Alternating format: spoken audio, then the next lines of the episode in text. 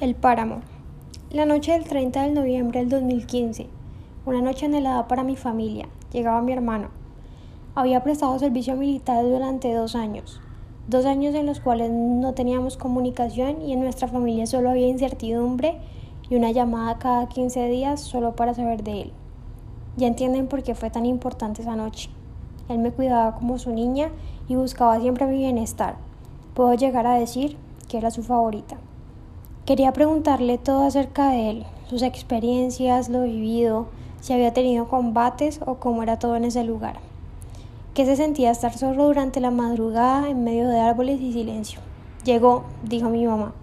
Verlo cruzar la puerta de la casa fue una alegría inmensa, y lo primero que dijo al verme fue ¿Cómo estás de grande? Me reí y lo abracé.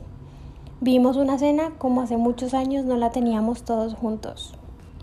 Estaba a punto de dormirme cuando tocan la puerta de mi cuarto. Era mi hermano. Ya ni recordaba que lo hacía cada noche antes de irme a dormir. Amaba que me contara sus historias de amor y desamor, pero esta vez me dijo que era algo mucho más interesante, algo que nunca había vivido. Me inquieté bastante, entonces solo me dispuse a escucharlo y a disfrutar de aquello que hace mucho no compartíamos. Comenzó a contarme su gran suceso. En una base militar en toda la cordillera central, en un páramo a 4.200 metros de altura, en el Cerro Militar Pan de Azúcar, me encontraba con 60 soldados. Habían siete puestos de guardia y en cada puesto se sentían cosas diferentes. A mí me tocaban el punto 5, 6 y 2. El puesto 2 daba los lavaderos de la base. Desde ahí se sentía como si alguien me estuviera mirando.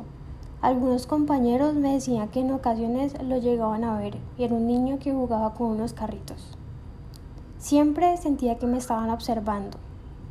En el cuarto puesto, que le solían decir cuatro vientos, se escuchaban voces, risas, conversaciones de niños jugando y se oían las canicas, las pelotas por el piso y los carritos.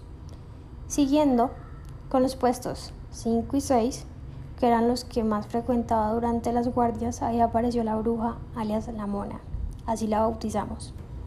Una noche, a eso de las 2 de la mañana, me tocaba mi guardia en el puesto 6. El lugar estaban unos reflectores que apuntaban hacia abajo de la montaña. Llegó un momento donde se proyectó una sombra negra frente a enfrente mío.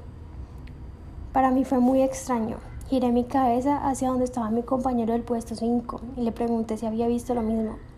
Y con su cara asustada me dijo que sí. Justo en ese momento yo me giro y la logro ver. Era la mona. Una mujer rubia con un vestido rojo. Solo me miraba, se reía y nos tiraba piedras. Eso duró aproximadamente tres o cuatro minutos en que yo miraba y de un segundo a otro se esfumó. Así, tal cual ocurrió toda una semana la misma situación. Me sentía muy angustiado y temeroso cada día al caer la noche y saber que me tocaba guardia. Le comenté a mis compañeros lo que estaba sucediendo y ellos me dijeron que lo que debía hacer era decirle cosas bonitas. Una noche me llené de fuerza y valor para decirle cosas como linda, estás hermosa, quisiera darte un beso, te queda muy bien ese vestido, entre otras cosas. Efectivamente, la dejé de ver en las noches de guardia.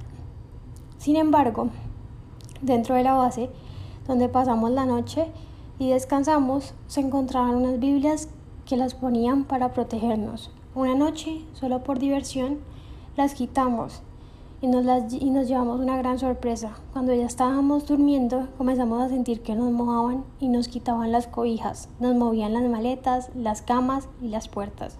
Fue un gran susto para todos y esto se vivía de dos a tres veces por semana en el páramo hermanita. Anonada estaba por todo lo que mi hermano había tenido que pasar. Duras noches solo y con miedo. Descubrí que en medio de la catarsis solamente me encontraba yo, en aquel páramo, pasando amarguras con aquella mujer llamada la mona, que por más que él exaltara su belleza, ella no podía confiar en mis palabras y anhelos. Con todo esto en mente, solo me dejé guiar por aquel vago recuerdo de mi hermano, tomando la forma de aquella mujer y enterrando con furia todos esos pensamientos y palabras que le llegué a declarar. dándose cuenta que solo fue una vil fachada para caer en sus encantos y hechizos malignos. De un momento a otro la pesadez tomó mi cuerpo, mis ojos y ya no tenía claridad. Mi mente era solo una imagen de mi hermano llegando a casa, contando mis historias y después de un reflejo blanco y puro, que por más cómoda que me sentía, algo en mí me decía que lo evitara. Al no poder controlar mis impulsos, me dejé llevar y llegué con ella. ¿Qué me esperaba con el cuerpo de mi hermano a sus pies y con aquel vestido rojo que solo exclamó lo linda y lo mucho que me quería besar?